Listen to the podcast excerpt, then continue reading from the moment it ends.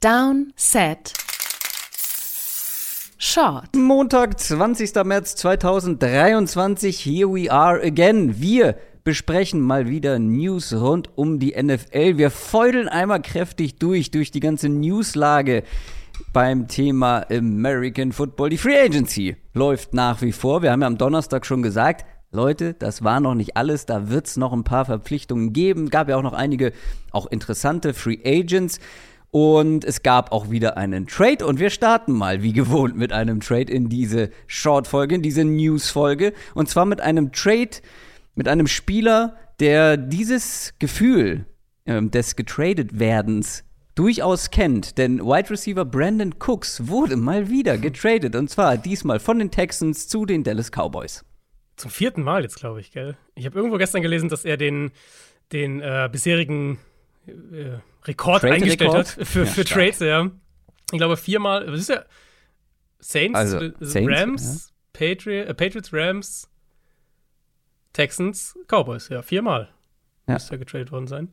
Crazy. Ähm, ja, also der Preis ist sehr überschaubar, Fünf-Runden-Pick dieses Jahr, ein Sechs-Runden-Pick nächstes Jahr. Und sogar der Vertrag wurde so jetzt nochmal umstrukturiert, dass die Texans 6 Millionen von den übrigen Garantien bezahlen. Das heißt, für Dallas ist es erstmal ein sehr günstiges One-Year-Rental für 12,5 Millionen dieses Jahr und dann nächstes Jahr wäre der Capit bei 16,5 Millionen. Mal gucken, ob er das dann noch in Dallas spielt. Aber jetzt haben sie ihn erstmal für ein Jahr 12,5. So würde ich den Deal erstmal betrachten. Gewissermaßen mit einer Teamoption auf 16,5 Millionen dann für das Jahr noch drauf. Also ein sehr guter ähm, Value, glaube ich, für ein Jahr für die Cowboys. Cooks wollte unbedingt weg aus Houston. Das war ja ein offenes Geheimnis. Die Cowboys haben schon zur Trade Deadline während der vergangenen Saison mit den Texans gesprochen. Er wird jetzt auch 30 im September. Ähm, Vertrag eben, wie gesagt, jetzt für ein Jahr sehr gut, für zwei Jahre mal gucken. Das heißt, der Marktwert war auch einfach dann jetzt nicht mega, mega hoch. Ähm, und für die Cowboys so ein kleines bisschen die, die Wiedergutmachung, würde ich sagen, für den Amari Cooper Trade vom letzten Jahr. Also der Amari mhm. Cooper Trade war noch mal eklatanter auf jeden Fall, wenn man Alter und Qualität des Spielers und so berücksichtigt, wie sie ihn damals haben weggeben müssen aus Cap-Problemen. Jetzt finde ich aus Value-Perspektive zumindest so ein bisschen haben sie das wieder gut gemacht. Ja, vor allem ist es natürlich auch eine spannende Ergänzung dann zu CD genau. Lamb, genau. Ähm, der ja wirklich seine Qualitäten im Possession-Game hat, ja. auch aus dem Slot heraus. Und sie brauchten noch Speed allen voran. Ja. Genau. Gerade für außen.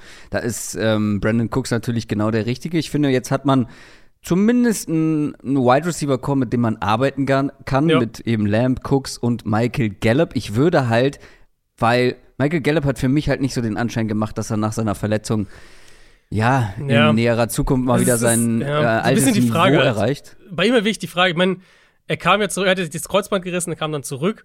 Manchmal brauchen Spieler ja einfach ein Jahr. Mhm. Also ja, ja. ich würde jetzt nicht komplett abschreiben, aber klar, letztes Jahr war er auf jeden Fall weniger ähm, der Alte, als man das vielleicht erhofft hatte.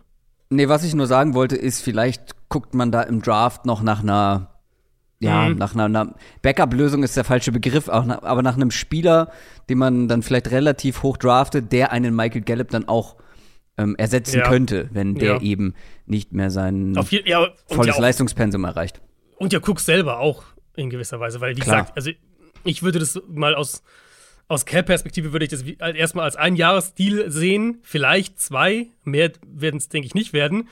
Sprich, das ist ja jetzt keine Langzeitlösung mit Brandon Cooks, aber ich finde auch der ähm, was du gesagt hast, genau richtig. Er gibt ihnen ein Element, das halt gefehlt hat in der Offense. Ja. Und deswegen fand ich es, er, er ist auch die viel bessere Ergänzung vom Spielertyp her zu CD Lamb, als es jetzt zum Beispiel Hopkins gewesen wäre, weil die Cowboys waren ja, ja, auch da stimmt. ein Team, was genannt wurde. Und Hopkins ist eigentlich fast zu ähnlich zu CD Lamb. So im, Hopkins ist halt in meinen Augen noch das deutlich bessere Komplettpaket zu genau. Brandon Cooks. Er ist auf jeden Fall der bessere Spielerstand jetzt. Aber er ist ja, halt genau. vom Spielertyp her, glaube ich, ist die, mhm. das, was Cooks der Offense gibt, ist, äh, ist wertvoller. Und ich meine, für die Cowboys, ich finde, die Cowboys haben eine richtig gute Offseason bisher.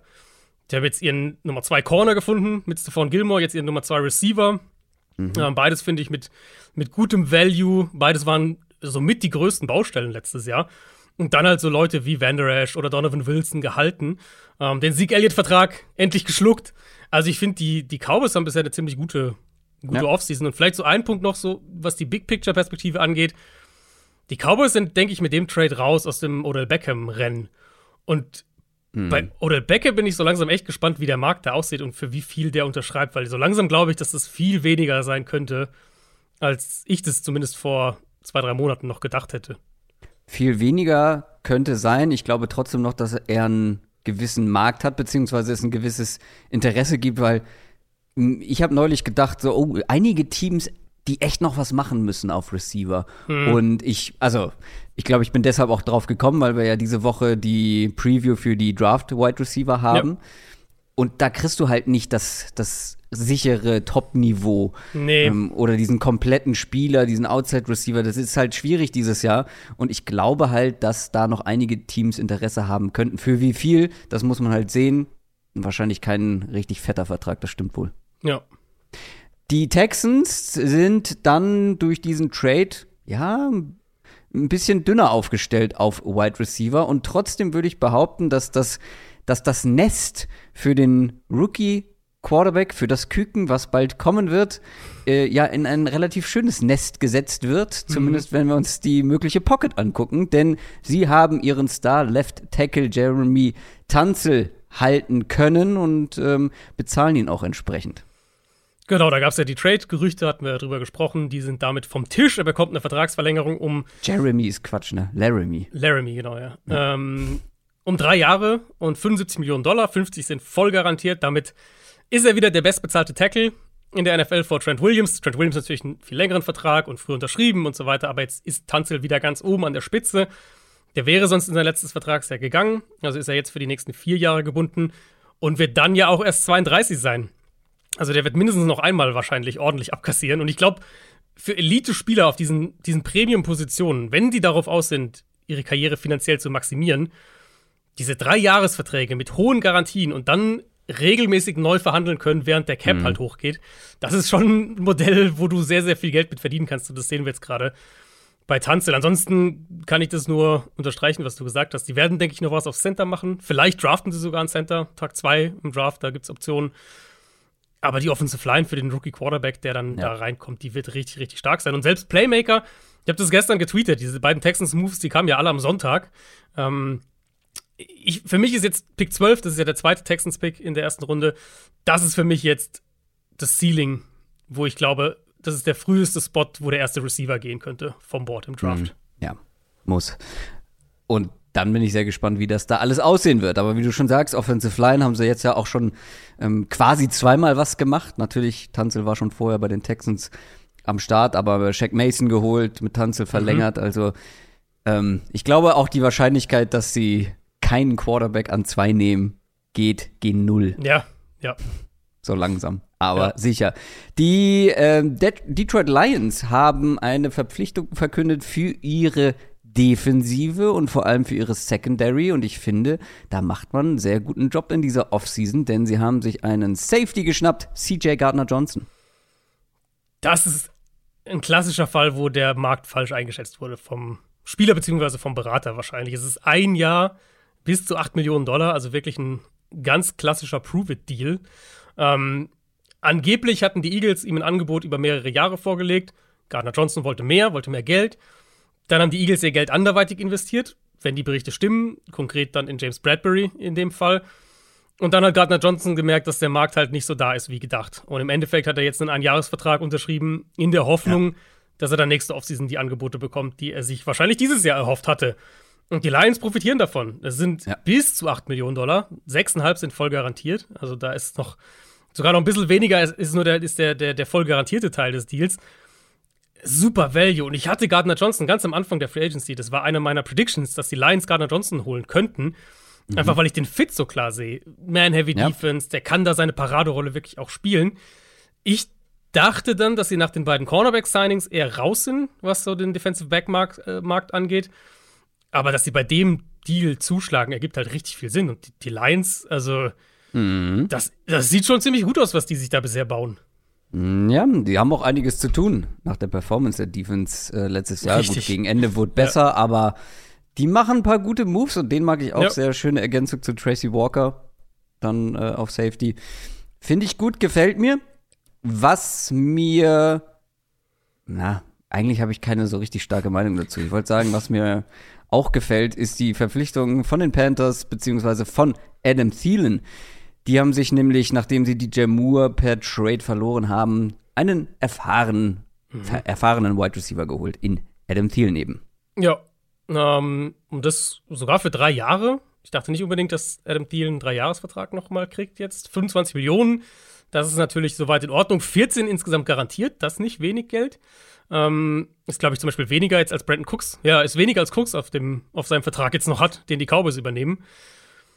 Ich verstehe das Signing natürlich für sich betrachtet. So, die mhm. Panthers brauchen eine Receiver-Baseline, die hatten sie jetzt einfach gar nicht mehr nach dem Moore-Trade. Ähm, die haben sie jetzt immer noch nicht, aber, aber Thielen als Possession-Guy trägt halt dazu bei, dass sie diese Baseline kurzfristig stabilisieren werden und, und dass sie halt nicht mit einem riesigen Need in den Draft gehen, wo du sagst, ja. sie haben eh nicht viel Munition und, und sie müssen eigentlich mehrere Starting Receiver finden. Kann ja durchaus sein, dass sie immer noch mehr machen. Ähm, DJ Chark ist da zum Beispiel ja auch noch ein Thema. Meine Sorge so ein bisschen ist, dass wenn ich jetzt auf die Signings der Panthers gucke, dass ich da sehr viele kurzfristige Reparaturen sehe. Also Thielen, Hayden Hurst, selbst Miles Sanders für das, was er ist, Von Bell. Das sind für mich irgendwie, das sind nicht so Building-Block-Spieler, sondern halt Spieler, die mir sagen, Carolina versucht 2023 auf eine gewisse Baseline zu kommen. Und damit ja. ist per se nichts falsch so. Ich wäre diese Panthers, Panthers Offseason eben eher so angegangen, dass ich jetzt so einen kleinen Reset nutze. Das ist ja nicht gravierend, weil das Talent haben wir darüber gesprochen. In dem Kader das Talent ist absolut da. Aber dass ich diese Offseason eben nutze, um mich perspektivisch aufzustellen, um ein Team aufzubauen, das dann mit dem Quarterback, den ich an 1 drafte, zusammen wächst. Weil diese Division, die ist nicht nur dieses Jahr offen, die ist nächstes Jahr vielleicht sogar noch offener. Und die Panthers für mich haben rostertechnisch eigentlich die beste Ausgangslage von den vier Teams hier, um jetzt sagen wir mal über die nächsten fünf Jahre was aufzubauen. Deswegen mal gucken, was sie noch machen. Im Moment ist es mir so ein bisschen, es wirkt so ein bisschen kurzfristig gedacht irgendwie, wo ich die, die Panthers Offseason, glaube ich, ähm, ja, ein bisschen mit einem anderen generellen, an, anderen generellen Herangehensweise angegangen wäre. Grundsätzlich, glaube ich, würde ich da mitgehen. Jetzt im Fall von Adam Thielen eher nicht, weil klar, Dreijahresvertrag habe ich jetzt auch erstmal ähm, verwundert geschaut, aber du brauchst halt in dieser Offense ja eine, eine verlässliche, genau. erfahrene genau, genau. Possession Receiver Option für deinen dann jungen unerfahrenen mhm. Quarterback, weil du kannst nicht in die Saison gehen mit einem Rookie Quarterback, mit Terrace Marshall und LaVisca Chenault. Und nein, nein, auf jeden Fall. Auf jeden Fall. Ne? Die mussten also, was machen, ja. Und vor allem, es würde dann auch nicht, glaube ich, gut funktionieren, wenn du dann noch einen jungen Receiver einfach dazu holst. Und dann hast du, also Chenault ist nicht alt, äh, Terrace Marshall sowieso nicht. Ähm, und dann irgendwie noch einen Rookie dazu. Dann hast du da einen Rookie Quarterback mit drei sehr jungen mhm. Receivern das ist schon schwierig. Deswegen mag ich eigentlich die Zielenverpflichtung. Grundsätzlich, glaube ich, würde ich dir aber zustimmen. Ja, genau. Es ist mehr so das Big Picture halt. Also diese, die, ja. die Summe an, an Signings. Wenn ich auch sage, Thielen als Security Blanket, was auch immer, passt. Aber brauchst du dann Hayden Hurst dazu? Musst du einen Running Back jetzt früh in der Free Agency teuer bezahlen? Musst du Von Bell sehr, also verhältnismäßig, wenn wir jetzt den Safety-Markt insgesamt angucken, sehr teuer bezahlen? das ist so die, die Gesamtheit der Moves. Das ist jetzt nicht unbedingt Thielen im Einzelfall. Mhm. Er ist halt jetzt der, derjenige, der so der Aufhänger hier war. Bei den Patriots muss namhafte Unterstützung beziehungsweise müssen namhafte Spieler auf Tight End am Start sein. Ohne geht es scheinbar nicht. Die Patriots hatten sich ja von Jonu Smith per Trade getrennt. Hunter Henry ist noch da und der nächste namhafte Tight End ist jetzt mit dazugekommen mit Mike Gesicki. Hatte ich irgendwie nicht erwartet. Ähm, mm. Dachte nicht, dass sie jetzt so einen Spieler holen. Auf der anderen Seite, es ist ein Einjahresvertrag über bis zu 9 Millionen, aber das bis zu ist hier sehr, sehr drastisch, weil der Base Value liegt nur bei 4,5 Millionen. Mhm. Und die andere Hälfte von diesen 9 Millionen ist halt dann über Leistungsboni ähm, in dem Vertrag zu haben. Also relativ wenig Risiko. Patriots wollen offensichtlich weiterhin mit zwei Titans spielen. Gesicki ist halt keiner, der eine Offense irgendwie Vielseitigkeit gibt oder Flexibilität gibt, sondern den holst du als Tight weil er ein Receiving Mismatch darstellt und ja. mit seiner Größe und seiner Athletik eben ähm, auch eine gewisse vertikale Bedrohung sein kann. Kann ich irgendwo nachvollziehen. Für mich so ein bisschen löst halt die Probleme der Patriots nicht, weil ich finde, also Juju statt Myers und Gesicki statt John Smith, Smith ist so ein bisschen haben sie sich jetzt drastisch verbessert? Weiß ich nicht. Und irgendwie die Probleme mhm. sind halt die gleichen, weil sie haben halt einen Receiving Titan durch einen Receiving Titan ersetzt und sie haben halt einen ähm, bisschen anderer Typ Titan, aber trotzdem im Endeffekt in erster Linie Receiving Titan. Und sie haben ihren Slot Possession Receiver durch einen Slot Possession Receiver ersetzt. Und irgendwie wurden sie nicht so richtig besser und die Problematik, dass der Offense so ein bisschen Explosivität fehlt, dass ihr Nummer 1 Receiver fehlt, diese Punkte sind irgendwie immer noch im Raum. Ähm, deswegen, der Move ist in Ordnung, finde ich, für das Geld. Gesicki hat eine gewisse athletische Upside. Ich, ich, mag ihn ja auch ganz gerne, wenn man ihn in die richtige Rolle packt. Aber so ein bisschen das Gesamtbild auch hier bei den Patriots. Kleines Fragezeichen dahinter. Eine Connection noch, die hier ganz klar gegeben ist. Gesicki ähm, hat ja für Penn State im College gespielt. Und der Coach, der ihn damals rekrutiert hat, um zu Penn State zu kommen, war Bill O'Brien. Aha. Bill O'Brien ist ja jetzt äh, als Offensive Coordinator bei den Patriots zurück. Die Pittsburgh Steelers haben was für ihre Offensive Line gemacht, um genauer zu sein, für die Interior Offensive Line, haben sich Guard Isaac Seomalu geholt. War der beste Guard auf dem Markt. Ähm, wir hatten jetzt schon einige Guard-Signings, auch teilweise überraschend. Ben Powers hatten wir, glaube ich, gleich am ersten Tag der Free Agency. Ähm, Nate Davis, der zu den Bears geht, hatten wir schon einige. Conor McGovern, der von den Bills mehr Geld bekommt, als ich gedacht hätte. In dem Kontext finde ich jetzt den Sumalo-Deal eigentlich ziemlich in Ordnung. In drei Jahre maximal 24 Millionen. Garantien habe ich jetzt noch nicht gesehen, also genaue Struktur weiß ich noch nicht. Aber wie gesagt, der beste Guard auf dem Markt. Die Steelers brauchen dringend O-Line-Hilfe. Ähm, das ist jetzt noch nicht abgeschlossen, aber ich glaube, Pittsburgh ist auch ein klarer Kandidat, um einen Tackle, vielleicht auch noch einen Center in den ersten drei bis vier Runden des Drafts zu, zu picken. Und ich finde 8 Millionen pro Jahr für einen überdurchschnittlichen, sehr soliden Guard, der immer noch erst 29 ist, das ist ein guter nächster Schritt für Pittsburgh, um mal diese Line zu stabilisieren, wo sie ja jetzt schon ein paar Jahre dran sind. Ein paar Jahre sind die Seahawks auch schon an ihrer Defense dran, beziehungsweise Pete Carroll bastelt weiter an seiner Defense und hat sich gleich zwei Spieler für eben diese geholt. Mit Safety Julian Love und Linebacker Devin Bush. Erinnerst du dich noch, ich weiß nicht mehr genau, hattest du Devin Bush damals hoch vor dem Draft? Ja. Du mochtest ja. ihn, ja, irgendwie sowas hatte ich im Kopf. Ja. Ähm, ehrlich gesagt weiß ich gar nicht mehr genau, wie hoch ich ihn hatte. Ich meine, ich mochte ihn auch sehr. Ich war, glaube ich, damals skeptischer bei Devin White tatsächlich. Das war ja der. Ich hatte beide, ich weiß, dass ich die, die Devins 1 und 2 hatte. ja. Aber ich glaube, Devin Bush mochte ich mochte ich besonders, wenn ich mich richtig erinnere. Aber ich mochte sie beide, deswegen bin ich mir relativ sicher, dass auch Devin Bush mit dazugehörte. Ja, und ich meine, also Bush war ja auch ein, ne, das war ja ein sehr hochgeschätztes Prospect. Die Steelers sind, glaube ich, sogar hochgegangen damals für ihn, wenn ich das richtig mhm. im Kopf habe. Ähm, sein, ja. Ja, und in erster Linie, jetzt ihn jetzt zu sein, ist halt ein klarer Flyer auf einen ehemaligen First-Round-Pick, der letztlich in Pittsburgh nie ansatzweise diesen Pre-Draft-Vorschusslorbeeren gerecht wurde. Und ähm, die Seahawks brauchen noch was auf Linebacker. Es ist ein Low-Risk-Move für einen athletischen Linebacker, der halt aber eben, abgesehen jetzt von seiner Athletik, bisher einfach kein guter Linebacker in der NFL war, sondern eine ziemliche Enttäuschung, ehrlicherweise. Ähm, da waren aber viel Athletik haben sie jetzt äh, ausreichend auf der Position. Das oder? stimmt, ja, das stimmt. das haben sie jetzt viel. Ähm, ganz ehrlich, bei Devin Bush, ich würde jetzt im Moment nicht mal darauf setzen, dass der am Ende diesen Kader schafft. Ich glaube, das ist halt, den testest du jetzt mal im Camp und guckst mal.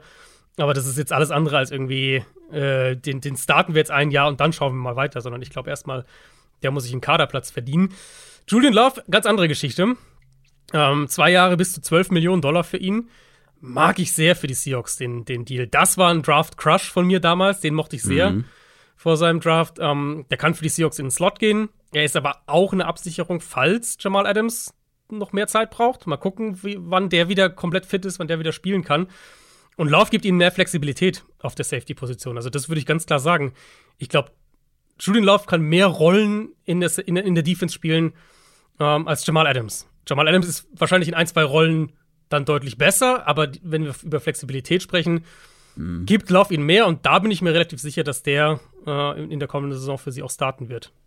Ja, auf jeden Fall interessantes Secondary mittlerweile. Ja, ja. Vielleicht zweiter Cornerposten. Mhm, das wäre so Pick 20, glaube ich, ist er jetzt weiter. Mhm. Durchaus, hm, könnte ich mir durchaus vorstellen. Aber ansonsten ist man da mittlerweile sehr qualitativ hochwertig und vor allem sehr flexibel aufgestellt. Die New York Giants haben was auf Receiver gemacht und haben sich Ex-Coles Receiver Paris Campbell gesichert. Auch hier Low-Risk-Move, ein Jahresvertrag, ähm, kann knapp 7 Millionen wert sein, drei sind voll garantiert. Also auch so die Kategorie Prove-It-Deal. Und in Campbells Fall ist es ja ganz klar, zeig uns, dass du fit bleiben kannst. Letztes Jahr war seine erste Saison, mhm. in der er mal das ganze Jahr auch gespielt hat. Ähm, die drei Jahre davor hat er in keiner Saison 25 Targets überhaupt geschafft. Letztes Jahr dann 85, 63 Catches, über 600 Yards. Und wenn der fit bleibt, ähm, ist Paris Campbell eine gute Option mit Speed im Slot. Und die Giants, Giants, so angesichts des Markts, müssen ja auch so ein kleines bisschen Risiko eingehen und, und hier und da mal eine Wette platzieren, wenn man so will. Mhm. Ähm, das haben sie ja schon mit dem Waller-Trade gemacht. Jetzt hier ein bisschen andere Kategorie, aber halt so, so, so drauf zu zocken. Nee, wenn der fit bleibt, dann haben wir hier einen produktiven Slot-Receiver. Giants haben zusätzlich auch Darius Slayton gehalten für zwei Jahre, 12 Millionen. Und ich finde, so langsam guckt man da drauf und sagt, okay, ich erkenne hier ein Waffenarsenal, was, was eine gewisse Baseline hat. Mit Waller eben, mhm, mhm. ähm, Slayton, Ronald Robinson, der zurückkommt, Barkley, den sie gehalten haben, Sterling Shepard haben sie ja auch gehalten, jetzt Campbell noch mit dazu, Hodgins, der letztes Jahr so eine überraschend gute Saison hatte. Das ist jetzt keine Top 5 Receiving-Gruppe, aber es ist halt auf dem Papier erstmal ein riesiges Upgrade zu dem, was sie letztes Jahr hatten. Ja, weit von Top 5 entfernt, weil das ist ja schon auch ein Haufen Nummer 2, Nummer 3 Receiver. Genau, genau. Das ist wichtig zu sagen, aber letztes Jahr hatten sie ja einen Haufen Nummer 3, 4 und 5 Receiver letztes Jahr gespielt haben. Ja, gut, was natürlich auch eben an Verletzungen lag. Mhm. Die Philadelphia Eagles haben sich einen neuen Backup-Quarterback an Bord geholt. Und das ist, glaube ich, Spielertyp technisch ein Match made in heaven. Ja. Denn der neue Backup zu Jalen Hurts ist Marcus Mariota. Genau, sie hatten ja Minshew verloren, der zu den Colts gegangen ist. Und Mariota stilistisch natürlich viel passender noch äh, als, ja. als, als Backup jetzt für Hurts. Das ist ein Einjahresvertrag, 5 Millionen, maximal bis zu 8 Millionen, also ganz, ganz klassisch, so gutes Backup-Quarterback-Geld. Ähm, ich glaube, viel mehr muss man da gar nicht sagen. Ist halt ein logischer Backup für Hurts und angesichts der Art und Weise auch, wie Hurts spielt und wie viele Hits er ja dann doch einsteckt, ist es, denke ich, auch klug, da ein bisschen was zu investieren in diese Rolle. Eine relativ überraschende Entlassung gab es bei den Buffalo Bills. Die haben sich nämlich von ihrem Slot-Receiver Isaiah McKenzie getrennt. Ja, so ein bisschen. McKenzie hatte ich das Gefühl, war so oft der, der wo viele gehofft haben, jetzt, der könnte irgendwie so ein Breakout in dieser Offense haben und dann hat er mhm. mal ein, zwei Spiele gehabt, aber es war irgendwie nie konstant da. Ähm, und Bills hatten ja Deontay Harty früh verpflichtet in der, in der Free Agency. Das ist jetzt kein Deal, der für Aufsehen sorgt. Ich weiß gar nicht, ob wir damals über ihn gesprochen hatten. Das war relativ früh, einer der ersten ein, zwei Tage. Ähm, zwei Jahre, neuneinhalb Millionen Dollar. Und Hardy ist halt ein ähnlicher Spielertyp. So auch kleiner, eher leicht, sehr schnell hat ja so ein Mini-Breakout 2021 gehabt für die Saints, eben auch als vertikaler Receiver, aber auch gut nach dem Catch. Und ich vermute ehrlicherweise, dass sie ihn so ein bisschen als die bessere Version von McKenzie einschätzen. Ähm, und McKenzie wäre halt so der logische noch, den, der, den könnten die Giants sich jetzt auch noch holen mit der, mit der äh, ehemaligen Bills-Connection. Also wenn sie noch mal irgendwie einen Speed-Bump haben wollen, ich denke, McKenzie ist nicht so wahnsinnig teuer. Gleichzeitig, glaube ich, bekommst du gerade diesen Spielertyp im Draft dieses Jahr auf das jeden stimmt, Fall. Ja. Kleine, schnelle Slot-Receiver. Mhm. Gibt es da einige und vielleicht legt man da sogar noch mal nach. Ja. Das war's aber dann auch für heute an News. Haben wir schon mal ein paar abgearbeitet, wie gesagt, einmal durchgefeudelt durch die News, denn bis Donnerstag kann natürlich einiges äh, noch passieren und wir warten ja auch weiterhin auf einen gewissen hm. A.R. aus GB. Mal ja, sehen, wann, wann ja. da was passiert. Wir hatten ja schon mal so gesagt, ah, was machen wir, wenn das am Freitag passiert? Ja, mhm. können wir beide nicht so gut, müssen wir am Samstag aufnehmen. Ja, jetzt warten wir halt weiter.